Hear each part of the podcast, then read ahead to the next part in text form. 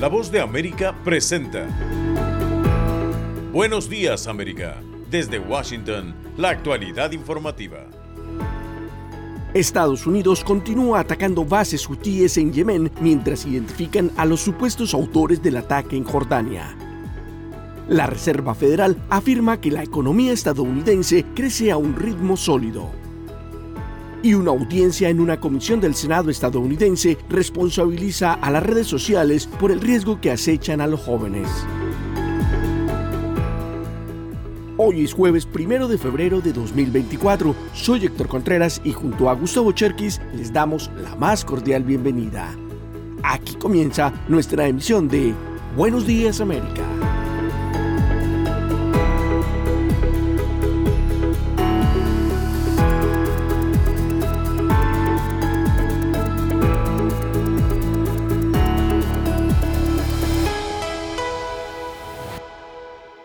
Comenzamos con las noticias. El Pentágono defiende sus ataques contra una estación de control UTI en Yemen, asegurando que son maniobras militares en defensa propia y además abatió a una decena de drones de milicias proiraníes, informa Judith Martín Rodríguez. Lejos de apaciguarse, la tensión militar continúa aumentando en Oriente Medio con dos principales focos activos. Por un lado, la franja de Gaza, donde Israel continúa su operativo militar contra Hamas y cuyos efectos sobre la población son, según la comunidad internacional, desproporcionados, mientras que en las inmediaciones del Mar Rojo se libra una batalla con consecuencias comerciales y económicas sobre Occidente al bloquear una de las principales rutas del comercio marítimo internacional. Este marco, las fuerzas estadounidenses abatieron una decena de vehículos aéreos de combate no tripulados, conocidos popularmente como drones, lanzados por los rebeldes hutíes en Yemen. Según ha informado el mando central de Estados Unidos, también derribaron un misil, tres drones iraníes y atacaron una estación de control en territorio yemení en la que operaban los hutíes. Pese al operativo de disuasión militar liderado por Estados Unidos y Reino Unido en el Mar Rojo, los rebeldes hutíes aseguraron que sus fuerzas navales atacaron otro buque mercante estadounidense en el Golfo de Adén. Paralelamente, el presidente Joe Biden confirmó haber tomado una decisión sobre cómo Washington responderá al ataque con drones que, según la Casa Blanca, fue planeado y ejecutado por el grupo Resistencia Islámica en Irak, que reúne a varias milicias proiraníes y que provocó la muerte de tres militares estadounidenses, mientras que otros 40 quedaron heridos en Jordania. John Kirby, el portavoz del Consejo de Seguridad Nacional, se pronunció al respecto y dijo. En primer lugar, como hemos dicho muchas veces, no buscamos una guerra con Irán, no buscamos un conflicto más amplio, no buscamos una guerra con Irán. Ese es el punto número uno. Número dos, tenemos obligaciones en la región, incluidas aquellas con nuestras tropas y nuestras instalaciones. Y ahora, como Karim les recordó a todos, esos ataques se han cobrado la vida de tres de ellos. Tendremos que hacer y haremos lo que sea necesario para asegurarnos de que los responsables rindan cuentas debidamente. La Casa Blanca necesita evaluar su respuesta en un contexto de gran fragilidad internacional, donde la mirada se concentra en los 30.000 militares estadounidenses en la región y donde cada día que pasa parece una nueva oportunidad para que el conflicto continúe extendiéndose. Judith Martín Rodríguez, Voz de América. Somos la Voz de América desde Washington, D.C.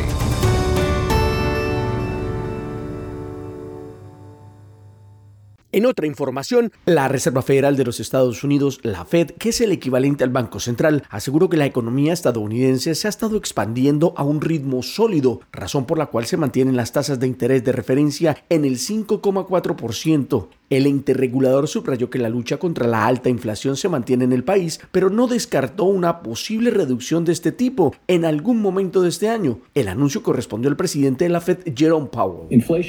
La inflación ha disminuido notablemente durante el último año, pero se mantiene por encima de nuestra meta a largo plazo del 2%. Las palabras del presidente de la Fed mencionadas al cabo de los dos días de reunión del ente regulador en Washington, D.C., hacen referencia al objetivo trazado por la institución de llevar la inflación del país al 2%. Sin embargo, algunos especialistas anticipan que durante el próximo encuentro de la Fed, que se realizará en marzo, podría hacerse un primer anuncio de una baja de intereses de referencia en varios meses, lo que significaría un gran respiro para los consumidores estadounidenses que actualmente deben pagar altos costos por sus préstamos de vivienda, consumo y tarjetas de crédito. Sin embargo, el presidente de la Fed, Jerome Powell, hizo un llamado a la prudencia asegurando que nada garantiza un inminente recorte en la tasa de interés, teniendo en cuenta la volatilidad del mercado y la influencia de la geopolítica en el contexto macroeconómico mundial, por lo que será necesario ver las cifras mes tras mes. El aumento en las tasas de interés fue la estrategia adoptada por la administración del presidente Biden para contener la alta inflación en Estados Unidos, que llegó a un punto máximo en dos décadas a mediados de 2022. Sin embargo, indicadores como una tasa de empleo sólida y estable, así como un persistente consumo a pesar de los incrementos, sumados a los ajustes salariales, ha hecho que la economía estadounidense consiga el objetivo de un aterrizaje suave, un término adoptado por los especialistas en economía que hace referencia a bajar la inflación sin afectar los otros indicadores.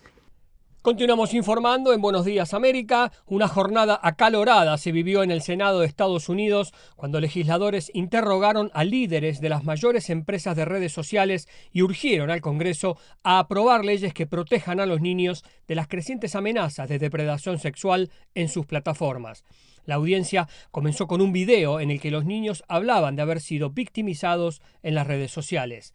Este es un esfuerzo más de los legisladores para abordar las preocupaciones de padres y expertos en salud mental que acusan a las empresas de redes sociales de priorizar sus ganancias por encima de las barreras que sus plataformas no dañen a los niños. El senador republicano Lindsey Graham fue la voz cantante del comité judicial y se dirigió duramente a Mark Zuckerberg, director ejecutivo de Meta.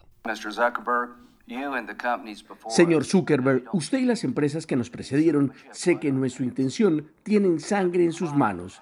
Tienes un producto que está matando gente. Los sentados en el banquillo e interrogados fueron además de Zuckerberg, la directora ejecutiva de X, anteriormente Twitter, Linda Yacarino, el director ejecutivo de Snap, Evan Spiegel, el director ejecutivo de TikTok, Xu Xin Chu, y el director ejecutivo de Discard, Jason Citron. Paralelamente, el senador por Illinois, Dick Durbin, presidente demócrata del Comité Judicial, citó estadísticas que mostraban un crecimiento vertiginoso de la sextorsión, extorsión sexual financiera, en la que un depredador engaña a un menor para que le envíe fotos y videos explícitos. En la sala de audiencias, decenas de padres sostenían fotografías de sus hijos que murieron o que fueron víctimas de las redes sociales. El senador republicano por Missouri, George Hawley, desafió a Zuckerberg a disculparse directamente con ellos. El dueño de Instagram y Facebook se levantó, giró y se dirigió a ellos expresando su arrepentimiento. Lamento lo que han experimentado y me comprometo a trabajar para evitar que esto les suceda a otros. El comité además mostró copias de correos electrónicos internos que mostraban a Zuckerberg rechazando una solicitud del principal ejecutivo de Meta para contratar ingenieros para trabajar en mejoras de seguridad.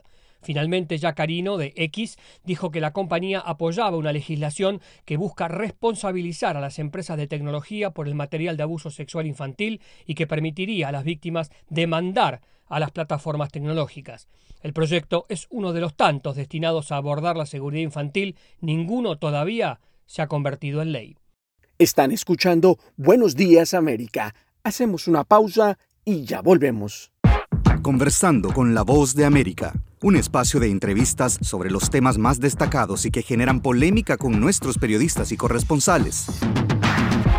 Todos los días un tema abordado en profundidad en un podcast a través de nuestro canal YouTube, la página web vozdeamerica.com y a través de la red de afiliadas de América Latina y el Caribe. Conversando con la voz de América, con expertos y la perspectiva de la noticia. Continuamos informando en Buenos Días América. El presidente Andrés Manuel López Obrador atribuyó a la DEA y al Departamento de Estado de Estados Unidos el reportaje que indica que en su campaña presidencial del 2006 pudo haber dinero de narcotráfico y dijo que son calumnias. Sara Pablo tiene los detalles. ¿Dónde están las pruebas? cuestionó el presidente Andrés Manuel López Obrador ante las publicaciones periodísticas en medios del extranjero que sugieren que en su campaña presidencial del 2006 hubo dinero del narcotráfico. Tras señalar que es algo completamente falso, un montaje y una vil calumnia, acusó al gobierno de Estados Unidos de permitir este tipo de señalamientos y en particular responsabilizó no solo a la DEA, sino al Departamento de Estado y confió en que su homólogo estadounidense Joe acuse recibo de su reacción. ¿Dónde están las pruebas? Es una calumnia. Nada más decirles, pues no a la DEA, al Departamento de Estado, al gobierno de Estados Unidos, que esto tiene que ver con el AMPA del periodismo y de la política. Así, y que si hay algo que no les gusta, pues que lo planteen abiertamente. Descartó presentar una denuncia formal o que se trate de una venganza porque su gobierno acotó la actuación de las agencias estadounidenses en territorio mexicano. Que no voy a llevar a cabo ningún juicio formal, pero denuncio no al periodista, no denuncio a los medios, denuncio al gobierno de Estados Unidos de permitir estas prácticas inmorales y contrarias a la ética política. ¿Está claro o no está claro? ¿Cómo es que se orquesta esto? ¿Que no lo sabían sus agencias? ¿Son ajenas sus agencias? Tiene que decir la DEA si es cierto o no es cierto, cuál es la investigación que hicieron, cuáles son sus pruebas. Pero no la DEA, el Departamento de Estado. Políticos de oposición demandaron una investigación al respecto y contestaron al presidente que si son calumnias, presente la denuncia correspondiente. Sara Pablo, Voz de América. Ciudad de México. Sintonizan Buenos Días América, un programa de La Voz de América. Por otra parte, el conflicto bélico que Israel y Hamas libran desde el 7 de octubre ha provocado desplazamientos en Israel y principalmente en Gaza, donde casi 2 millones de personas han abandonado sus hogares según la ONU. Celia Mendoza habló con dos hombres desplazados en este informe desde el kibbutz de Berí. Es necesario entender que cada una de estas son ventanas de refugios antiaéreos en las que podemos ver el humo salir. Algunas personas murieron allí, otras lograron salir o pudieron esconderse durante horas y quedaron atrapadas en medio de la masacre. Rami Gold, de 70 años, es un veterano del ejército de Israel que sobrevivió el ataque de Hamas el 7 de octubre y recorrió el kibbutz casi cuatro meses después junto a la voz de América.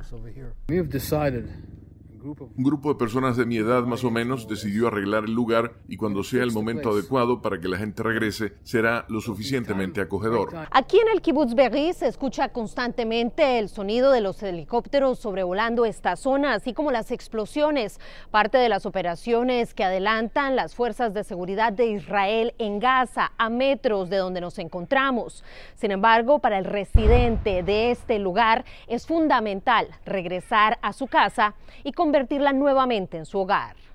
Para Muatés, residente de Gaza de 40 años, que prefirió no revelar su apellido y quien poseía uno de los más de 18 mil permisos del gobierno para trabajar en Israel, el ataque de Hamas lo ha dejado a la deriva en Cisjordania. Cuando comenzó la guerra el 7 de octubre, el primer día, algunos de nosotros fuimos arrestados y muchos de los hombres fueron traídos aquí a Ramallah. Yo soy uno de ellos y como tenemos miedo, nuestras familias se quedaron en Gaza y no sabemos qué hacer. Solo nos quedaremos aquí. Ambos hombres han enfrentado desplazamiento, pero el regreso a casa para cada uno de ellos presenta retos únicos mientras continúan las operaciones militares en Gaza.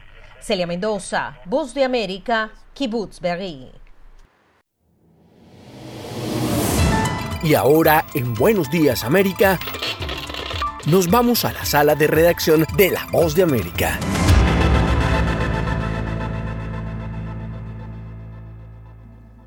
Los jefes de la Agencia de la Organización de las Naciones Unidas se unieron para solicitar a los países donantes que continúen apoyando a UNRWA, la agencia de la ONU para los refugiados palestinos, que enfrenta acusaciones de colusión con Hamas.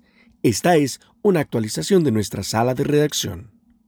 Los enfrentamientos mortales y los bombardeos continúan en el sur de Gaza, mientras altos funcionarios humanitarios de la Organización de las Naciones Unidas advirtieron sobre las consecuencias catastróficas de retirar los fondos a URGUA, la agencia de la ONU para los refugiados palestinos, que enfrenta acusaciones de colusión con Hamas para supuestamente colaborar en los ataques terroristas contra Israel del 7 de octubre. Un grupo de agencias de ayuda conocido colectivamente como el Comité Permanente entre Agencias, IAC por sus siglas en inglés, señaló que pese a las horripilantes acusaciones a 12 miembros del personal de URGUA, no se debe impedir que toda una organización cumpla su mandato de servir a personas que lo necesitan desesperadamente. Este mismo llamado lo realizó Antonio Guterres, secretario general de la ONU, durante una reunión con 35 países donantes, en la que explicó que retirar los fondos resultaría en el colapso del sistema humanitario en Gaza, con consecuencias humanitarias y de derechos humanos de gran alcance en el territorio palestino ocupado y en toda la región. Un llamamiento del que también hizo eco Martin Griffiths, secretario general general adjunto de Asuntos Humanitarios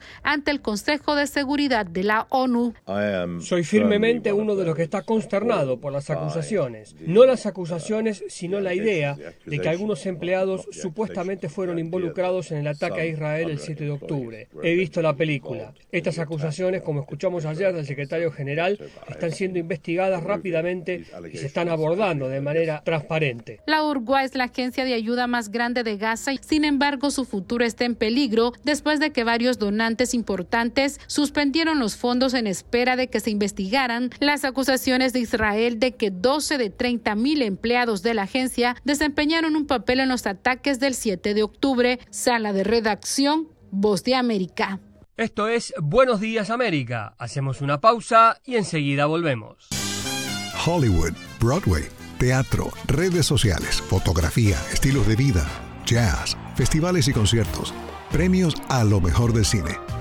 Tres minutos con lo más destacado de la música popular estadounidense e internacional y las noticias del espectáculo. De todo un poco en el mundo del entretenimiento de lunes a viernes con un servidor Alejandro Escalona, desde La Voz de América en Washington. Estas son las noticias. A tempranas horas de la mañana, acompañado por sus aliados políticos, el presidente... No coincide con la medida unilateral implementada por el gobierno de Estados Unidos. Que ya por precaución han recomendado no viajar a la zona estos son los corresponsales de La Voz de América. Álvaro Algarra, Voz de América, Caracas. Giselle Jacome, Quito, Ecuador, Voz de América. Juan Ignacio González Prieto, Voz de América, Buenos Aires, Argentina. Llevando siempre la información desde el lugar de los hechos. La economía de Uruguay lleva 15 años de crecimiento ininterrumpido. Fue designado con 94 votos de los 128 asambleístas que forman. Sara Pablo, Voz de América, Ciudad de México. Nerima del Reyes, Voz de América, San Salvador. La Voz de América ofreciendo información de lo que sucede en Estados Unidos, América Latina y el mundo.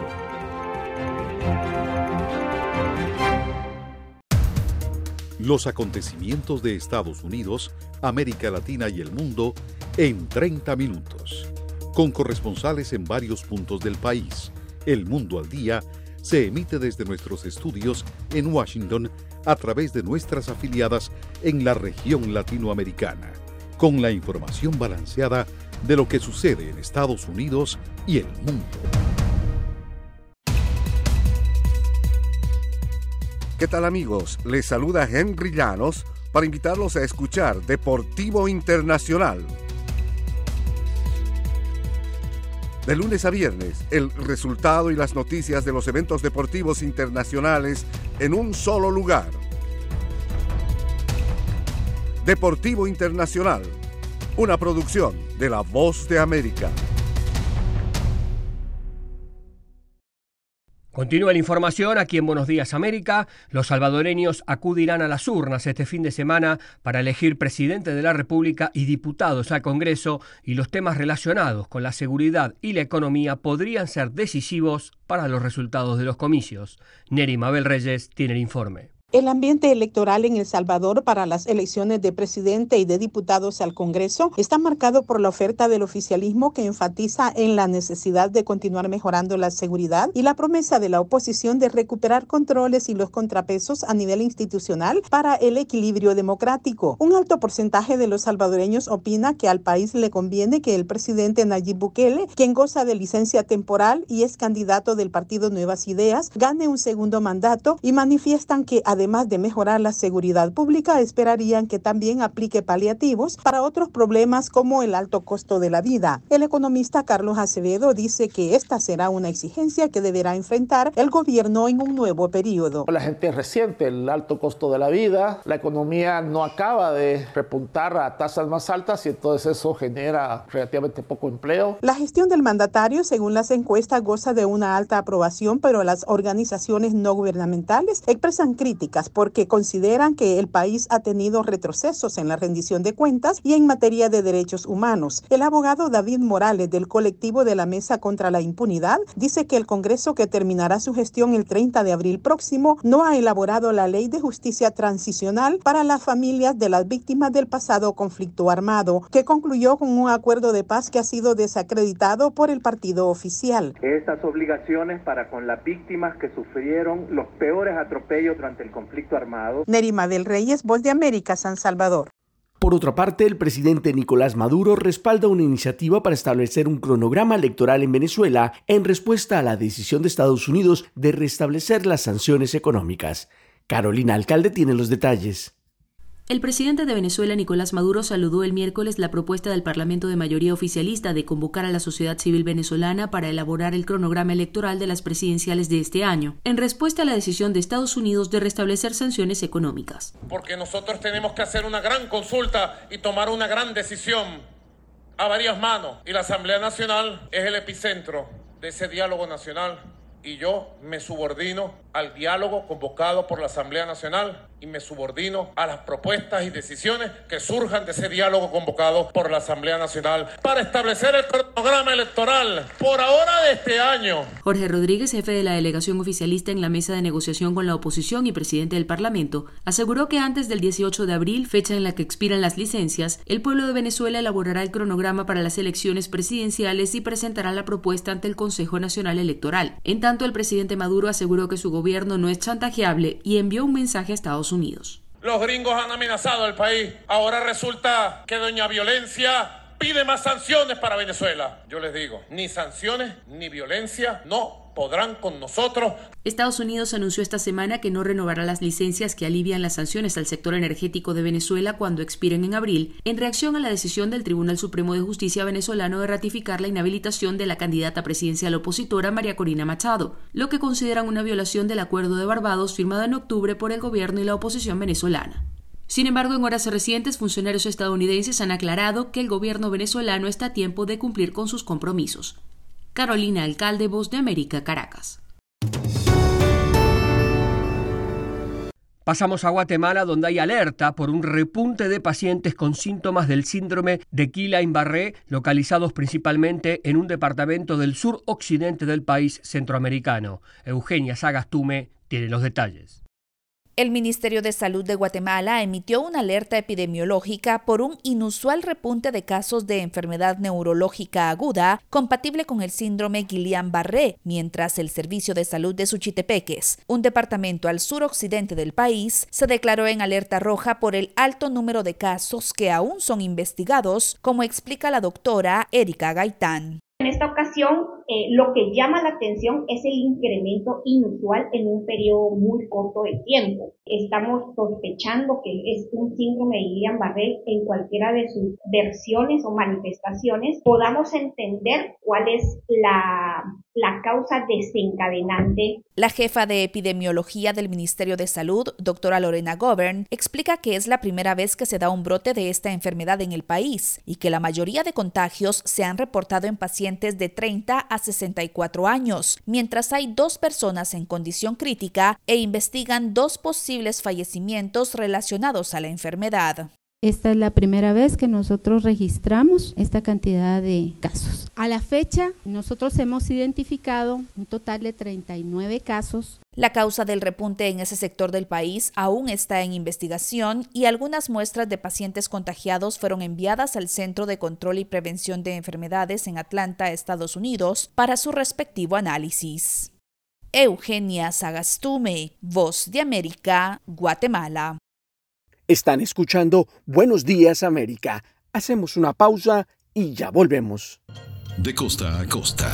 Toda mi familia está en... De frontera a frontera. ecuatorianas que están llegando... Los sucesos que ocurren en todo Estados Unidos y más impactan a Latinoamérica. A quien le hacemos un llamado para que esté... Estados Unidos al día. De lunes a viernes, la información con Tony Cano. Desde la voz de América en Washington por su emisora local favorita en América Latina.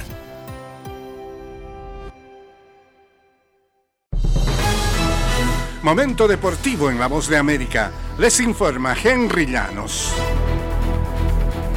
En el baloncesto de la NBA, el draft adoptará un formato de dos días por primera ocasión. La liga anunció el miércoles el cambio que se contemplaba desde hace varios meses. La primera ronda del draft de este año se realizará el miércoles 26 de junio en el Berkeley Center de Nueva York. La segunda se llevará a cabo el día siguiente en los Seaport District eh, en los estudios de ESPN.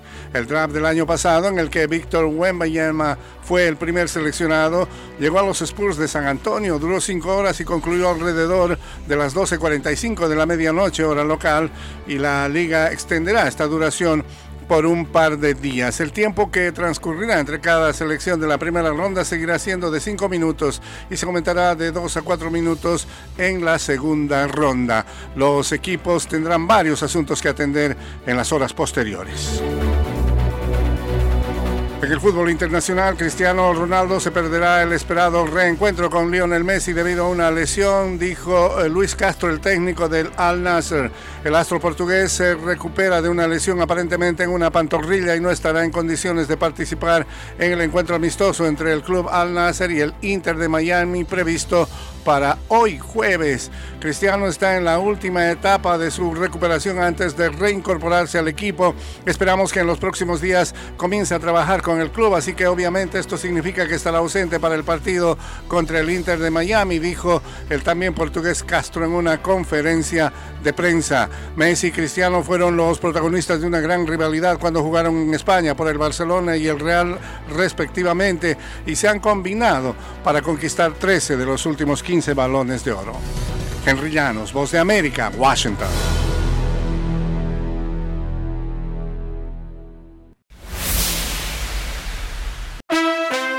Desde Washington le saluda Alejandro Escalona. Esta es la voz de América. Como dijo esta semana la bibliotecaria del Congreso estadounidense Carla Hayden, los próximos galardonados con el premio Gershwin para la canción popular son Elton John y Bernie Taupin. El 8 de abril ambos músicos serán homenajeados con un concierto a ser transmitido por la cadena de emisoras públicas PBS. Elton John y Bernie Taupin están ahora en compañía de Paul Simon, Paul McCartney, Stevie Wonder, Carol Billy Joel, Willie Nelson, Tony Bennett, Lionel Richie, Johnny Mitchell, Garth Brooks y Emilio y Gloria Stefan.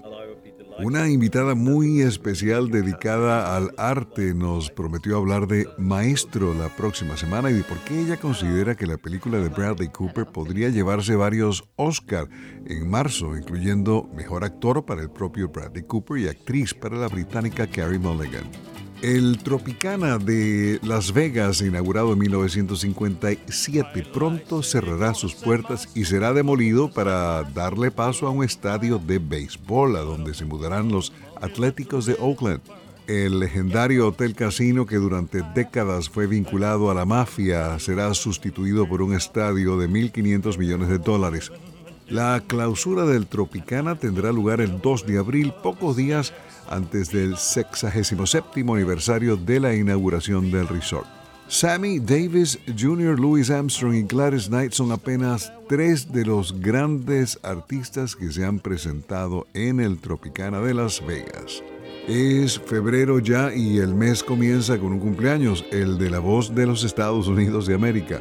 Creada en 1942, su objetivo principal en ese entonces fue contrarrestar la propaganda nazi transmitiendo un idioma alemán. Nuestros abuelos se reunían con toda la familia en la sala a escuchar un gigantesco radio de onda corta para enterarse de lo que estaba pasando en Europa y Asia. También se sabía de la guerra por los telecines. Ahora, después de 82 años, la BOA hoy es esto, una experiencia multimedia en la que me acompañan los mejores colegas que he conocido en la vida. Todos estamos de aniversario y todos celebramos poder estar aquí. Voz de América, radio, entretenimiento. Estas son las noticias del espectáculo.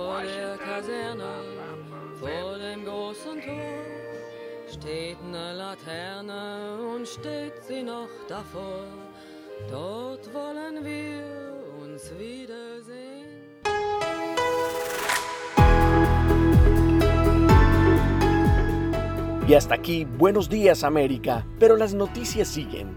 Soy Héctor Contreras y les agradezco la sintonía. Soy Gustavo Cherkis y les invito a conectarse con nuestra página web, vozdeamerica.com o seguirnos en Twitter, arroba Voz de América. Será hasta nuestra próxima emisión.